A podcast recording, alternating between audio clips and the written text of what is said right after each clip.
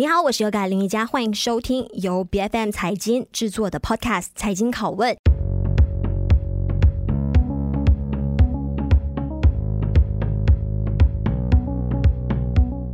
那今天在我们的财经拷问节目上呢，我们就会一起来集中探讨一下中国“一带一路”的倡议在东南亚国家当中的布局还有影响。那再来就是我们也会谈谈到啊中美两国在发展中国家当中的一个势力的分布。那此外呢，我们还将聚焦人民币国际化的推进等等。那我们今天邀请到的就有来自 Maybank 投资银行的经济学家 Erica 郑宁，你好，你好，大家好。是非常欢迎今天来到我们的节目上。那我相信，当我们提到说，哎，中国“一带一路”的这个政策对我们东南亚国家的一个啊、分布跟影响的时候呢，很多人就会担心说，这个会不会是中方势力开始啊、逐渐的渗透到我们的这个国家来，甚至会开始一步一步的去控制东南亚发展中国家的一个重要产业，像是科技发展啊、港口贸易，还有金融等等。那张宁，你是怎么样看待这个问题的？其实，如果看来呢，呃，中国有这个“一带一路”，呃，这“一带一路”是什么呢？呃，说白了就是呃，开发性融资，对不对？呃，就是呃，在早期呢，在呃没有这个呃“一带一路”之前呢，好像呃六七十年代开始，呃，美国呃引导的这个呃世界银行啊，呃，还有日本的这个呃。呃，主导的这个呃亚洲开发银行也是在东南亚呃展开了类似的这种呃开发性的融资，呃，就是对东南亚的呃国家呢提供基础建设呃融资方面的这些援助，呃呃，其实呢呃这些呃财务资源比较呃充裕的国家呢，历年来为什么呃要对呃我们的呃这个呃东南亚区域进行这样的援助呢，其实他们也是有一些呃呃私心的，呃就是希望呢呃加速东南亚的那个经济呃发展。为什么呢？就是可以方便他们的那些呃本资的跨国企业呢，呃可以在周边国家，就是比较低成本的周边国家进行一些生产。所以呢呃这些呃比较。呃，生产那个业务比较发达的这些国家呢，包括中国在内，他们呃就呃希望可以出资国啦，希望可以输出他们的这个制造业的技术，然后呢，呃，希望这个呃受援国呢，呃，可以接过他们在一些呃生产链下游呃的那些环节的一些呃制造业的活动，就是呃他们已经要放弃的一些比较低端的呃制造业的活动，呃，所以呃。如果呃说是呃“一带一路”的那个呃周边国家呢，就包括了呃好像呃越南啊、呃柬埔寨啊、呃泰国、缅甸、呃印尼之类，就是呃他们自然是呃这个一带呃“一带一路”的很大的这个呃投资对象。呃为什么呢？因为他们呃那个制造的成本呢，在很很多呃方面是比呃中国来的低。所以呢，呃，中国呢，如果要呃这个本区域成为呃他们呃这个区域生产链的一部分呢，呃，必须提升这些国家的那个运输啊物流设备，让让它比较呃可以跟中国的这个呃物流体系比较可以衔接。所以他们就是呃呃一方面就是要呃帮助这些国家啊、呃、发展呃基础建设。呃，就是可以让这这个物流的系统呢，呃，变得更加健全、更加成熟，也是为了帮助他们的这个本资企业啊、呃、走出去。是，那虽然所以也不能呃纯粹，嗯啊，对，的确，虽然在发展，好像互联网经济啊、数字转型，还有就是说啊、呃、一些技术上的一个提升上，中国确实是不错的一个参考的跟取经的对象。但是从客观的一个角度来看，其实“一带一路”是不是？真的是他们中方势力的一个渗透，那到底是中方要来协助发展我们东南亚呢，还是说让中方趁着资源抵押的一个方式呢，来开始一步一步的去吞并掉东南亚的资源？嗯，呃，其实啊，Yoga 啊说的没错，就是呃过去呃几年呢，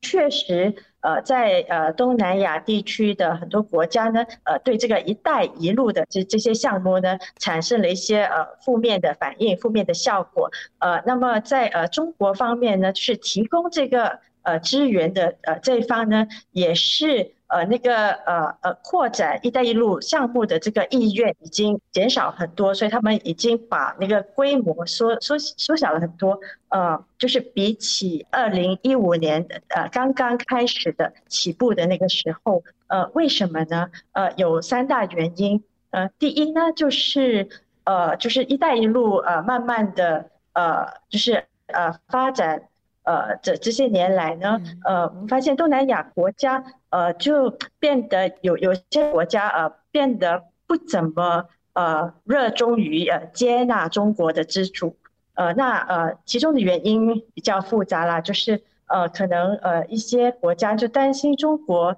的那个呃区域的影响力逐渐的呃扩大，所以就对中国起了戒心，而且一些国家。和中国也是有一些地域的争端，就让那个两国的关系变得比较呃微妙，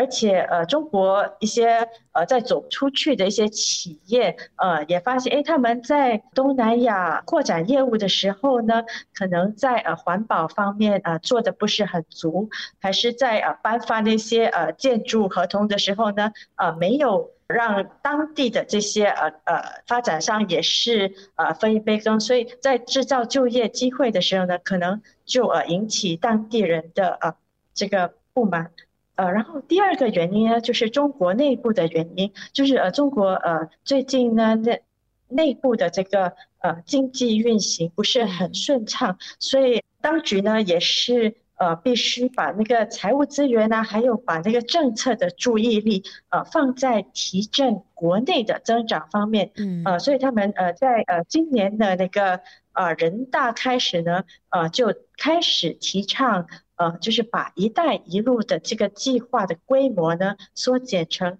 呃三个字：小而美。小而美，所以呃，他们先前的这个雄心呃相比呢，就这个导向有所改变。我相信他们呃呃接下来还是会继续的推进，呃不过呢呃规模跟雄心就变小了。是。然后第三个方面呢，就是呃他们发现呢，就是呃在呃二零一五就是展开这个“一带一路”计划以来呢，呃接受资助的一些呃。呃，发展中国家他们偿债能力呃严重受挫，特别是在那个疫情啊呃，呃发生以来，所以呃有那个数据显示呢，呃中国有百分之六十呃的对外呃借贷呢，呃其实他们投放在呃现在呃算是财务状况呃危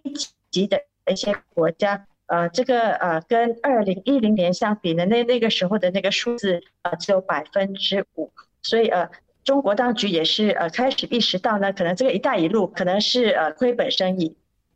是，但聚焦来看，我们马来西亚其实呃。这一两年以来，我们会发现到说有不少的基础建设，无论是我们的啊、铁路、陆路交通的这些相关的计划，还是说我们 TRX 的国际贸易中心啊、其实都有越越多中资的一个足迹。那甚至被锁定打造成为我们马来西亚第二首都的这个柔佛新山、伊斯干达区那个碧桂园的森林城市呢，其实那里的这个啊、计划呢也会被列为金融特区的。那虽然说诶对岸就是亚洲的金融中心新加坡没有错，可以提升我们区域的一个竞争。能力，但是我们作为大马人，你觉得说是不是也应该要开始更加谨慎？然后甚至呢，哎，现在这个中方势力的一个迅速蔓延的情况呢，是绝对是我们必须要正视的。嗯，我觉得呢，呃，必须呃分别看待，呃呃呃，是两两回事啦。第一呢，“一带一路”呢，其实就是呃由中国呃当局引导的一个呃开发性呃。融资的一个呃计划，对吗？然后呢，呃，我们发现，在东南亚很多呃国家呢，其实是呃中资民营企业，呃，就是因为呃顺应市场的需求呢而走出去，是这个是呃两。两回事啦，所以要分开看。所以我觉得呢，如果是呃民营企业，因为他们呃就是呃在呃呃一些呃科技方面呢，呃可能呃有优势，还是他们呃在国内呃就是打拼呢，已经呃吸取了一些呃宝贵的经验呢，所以他们想就是抢攻东南亚市场，呃这个也是呃情有可原，所以是完全是呃市场呃那个驱动的。如果说中资在这一方面，在我们东南亚的这个呃触角可以说是不断的在扩张的话呢，那我们来谈谈一下美国的的资本跟势力是不是能够追得上，能够与中国那一方面去进行抗衡的？因为其实早在今年的 G7 峰会上呢，其实有更多关于支援啊、新兴市场国家还有发展中国家的相关的拨款措施。那 Erica，你怎么样看待中美双方的一个布局？呃，其实刚巧呢，我们的这个 Maybank 今天呃早上发布了呃一项呃研究报告呢，就是针对这个话题，嗯、我们就是呃发现到呢，呃在这个呃很特殊的这个呃地缘政治的局势下，其实东南亚的一些国家呢，对他们而言呢，是一种呃经济和商业的契机，所以他们在这个局势当中呢，呃其实是呃获利的。呃，因为我们发现呢，在呃，特别是呃，在二零一六年开始呢，就纷纷有很多呃跨国企业，包括中资的、美资的、日资的、韩资的，呃，都纷纷呃在东南亚设厂。呃，为什么呢？因为他们呃就是发现，第一，呃，东南亚呃算是一个比较呃中立的国家，所以他们呃，所以呃，如果说呃呃要要。呃，抵御一些呃呃中美贸易战呃方面的一些风险呢，呃，必须呃也在呃一个呃比较中立的地区也是有设厂。呃，第二呢，就是我们发现呃东南亚呃其中四个国家呢，就是越南、呃印尼、马来西亚和泰国呢，呃他们的优势就是呃内部的市场大，对吗？就是他们呃人口比较大，人口比较多，而且。呃，就是有足够的这个呃人才供给，所以呃对这些呃跨国企业投资来说呢，呃是有呃比较呃能够呃接纳的这个这个容量的。然后呃第三呢，呃就呃看好像呃特别是印尼，印尼它的这个呃在呃天然资源方面呢就比较有优势，就是呃吸引了很多这个呃电动汽车呃电池的呃制造商在那边设厂啊。然后呃，第五个原因呢，就是我们发现好像在呃马来西亚也好啊，泰国也好，他们已经有现有的这个呃先进的呃汽车制造业，所以呢呃在呃呃引进这个呃电动汽车制造业呢，其实是呃很自然的这个顺序。那我们有关注到说，好像近期的世界各国也开始在抛售美债。那美国还有欧洲那一方面也有多家的银行陆续出现倒闭的一个情况。那全球去美元化的一个浪潮呢，几乎可以说是在形成当中的了。那随着这一个进程加速呢，有越越来越多的国家开始加入这个行列嘛。那美元的应用要是被削弱之后呢，其实取而代之的会不会是持续不断在扩大着影响力的人民币？那人民币是不是真的有机会像媒体铺天盖地的在说，诶，会一跃成为国际的主要货币？其实，我如果我们冷静的看看这个数据呢，呃，其实呃，数据呃显示，这个人民币国际化、呃，的确呢是在逐年的在呃推进，呃，不过呢，在挑战美元在呃全球呃支付还有投资这个地位呢，呃，还是呃还有呃呃相当呃相当久的这个这个呃里程。呃，我们看呃，就是最近的数据呢，就显示在全球呃支付的这个总量之中呢，人民币占了百分之三，呃，所以呃，从二零一三年的百分之一呢，呃，就是迈进了两个百分点，所以十年呢就迈进两个百分点。那美元的那个占比呢，就是。呃，百分之四十三，还有呃，欧元的占比是呃百分之三十二，所以还有呃一定的距离。然后我们再看看这个外汇交易的数据方面，所以呃那个呃国家呃呃所以呃那个国际清算银行的数据显示呢，呃我们呃就是去年的的这个外汇交易量的这个总量。那呃，那个外汇交易就是呃，不是呃有两个货币吗？那其中一边的那个货币呢，呃，百分之九十是美元，呃，然后呃，再看看呃人民币呢，人民币的占比呢是百分之七，呃，所以呃和二十年前相比呢，呃，人民币当时是呃占比是百分之一，所以呃就是呃花了二十年呢，呃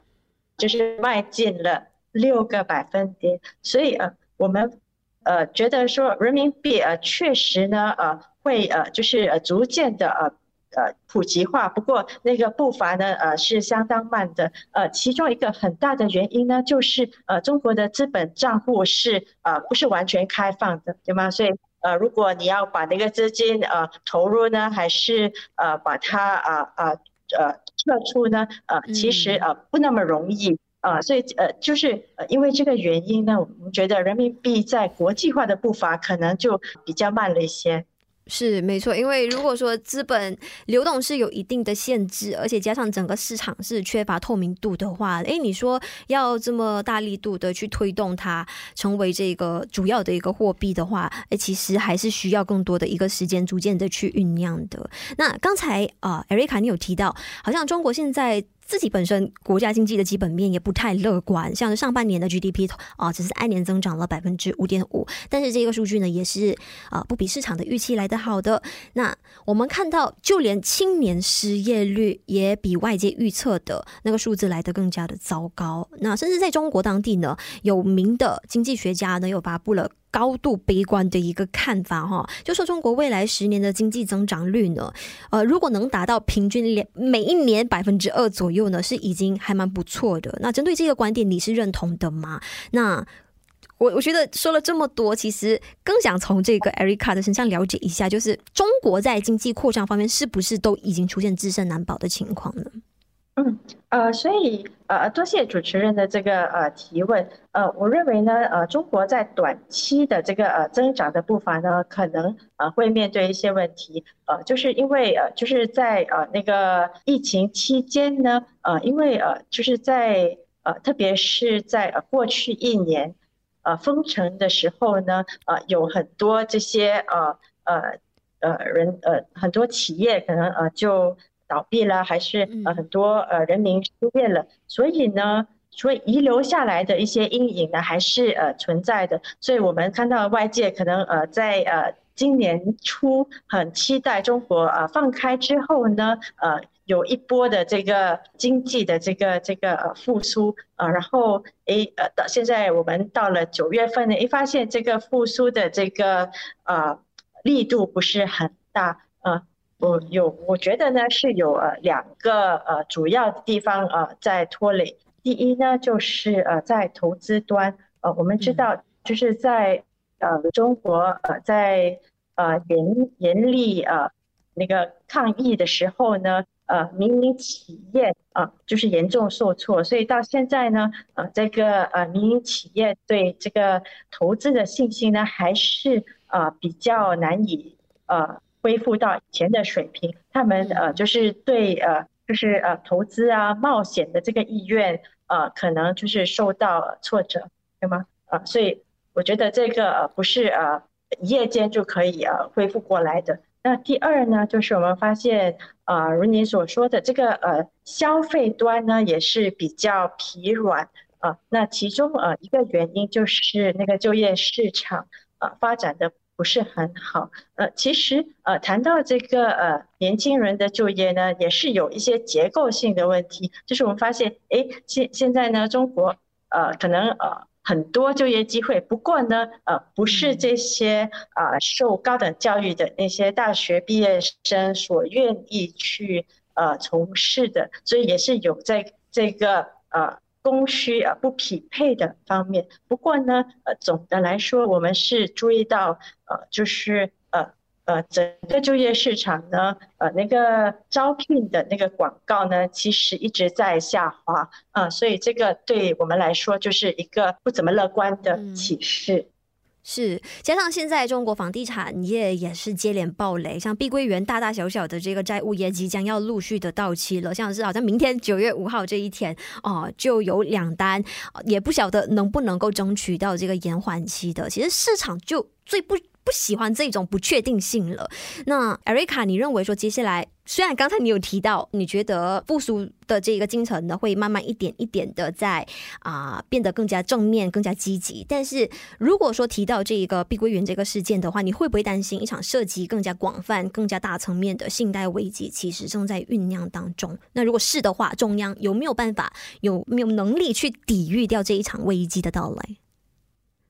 呃，所以。呃，中国房地产的兴衰问题呢，其实呃不只是关系到房地产业本身，呃，它和呃那个中国经济的呃很多方面呢是呃环环相扣的。呃，就第一呢，呃，中国呃就是涉及房地产业的那个呃产业，可能就高达就是呃中国呃那个 GDP 的三分之一，呃，就是呃不不只限于那个房地产。呃，开发业呃也关系到呃那个制造业，好像呃呃钢铁制造业啊，呃还有呃家具制造业啊，也是关系到这个银行业，因为我们发现到，诶呃中国的银行呢有四分之一的贷款。呃，其实是呃和房地产有关联的，呃，所以呢，如果这个呃房价不振的话呢，呃，中国银呃银行的这些呃不良率也会呃上升，间接的影响了业绩。然后呃，另外一方面呢，就是我们知道呃，就是中国的那些地方政府呢，呃。呃，有一定的度是依赖卖地来呃换取收入的，所以如果呢，那他们那个售地的那个收入呢，呃下降了，其实是呃影响到这个财政呃支出能力的。然后呃最后一方面呢，就是呃个人消费，而我们呃知道呃在中国呢，呃有。大概呃七成的那个资产，就是财富的资产呢，是投放在啊房地产业的，因为呃中国呃有那个呃资本项目呃，就是呃不怎么呃。呃，自由流动嘛，所以呃，中国的那些家家户户那些老百姓，呃，可能在就是投资呃国外的这些呃呃经济的这些产品就就受到限制，所以他们很多的这个财富呢，其实是放在呃房地产业的，所以他们如果这个呃房价下跌的话呢，他们就会觉得哎，他们的财富缩水了，可能就没有嗯那那种呃很强的这个消费意愿，所以呃政府呃我们。呃，发现到那政府呢也是呃意识到这个就是房地产呃关系到那个呃宏观经济的方方面面，所以他们呃最近呢呃几个星期他们就很比较加大力度的去呃扶持这个呃房地产的这个呃呃交易量呃或就是呃降低那个呃首付的这个呃呃现金比例啦，还有呃降低那个。呃，房贷的利率，所以呃，希望呢，呃，可以让这个交易量还有房价可以见底啊，呃。不过呢，我相信呃，中国当局不会呃，希望就是太大力度的去呃，引发新一轮的这个呃房地产的呃这个泡沫呃再再度显现。嗯，是。那我们国人是不是就马来西亚这里的也是啊，绝对不能够掉以轻心，因为我们国内的政府。即将要和碧桂园有更加深入的一个啊、合作，那甚至的，就是也赶在这个碧桂园出现流动性危机的时候呢，将相关的他们的那一些啊、旗下的计划，就是那个森林城市呢，可以列为这个金融特区。那整体来说，你证明你是保持积极跟乐观的态度来看待接下来的这一些发展的吗？嗯，我相信呢，呃，就是这些呃，就是财务状况，而不是呃，就是很很稳定的一些呃民营企业的发展商呢，我相信呢，中国当局会呃，就是慢慢的呃帮他们化解这个危机。嗯，好，可以。那今天在我们财经拷问上给我们带来啊相关资讯的就有来自 Maybank 投资银行的经济学家有 Erica 祯宁，非常感谢你的分享。好，谢谢 Yoga，谢谢。那财经拷问是 BFM 财经制作的节目，你可以透过我们财经的官网财经短卖，以及 BFM 的网站，以及各大社交媒体平台、Podcast 平台收听到我们的节目。这个节目财经拷问将在每逢星期三正式更新。那我是优格林瑜伽，我们下一期再见。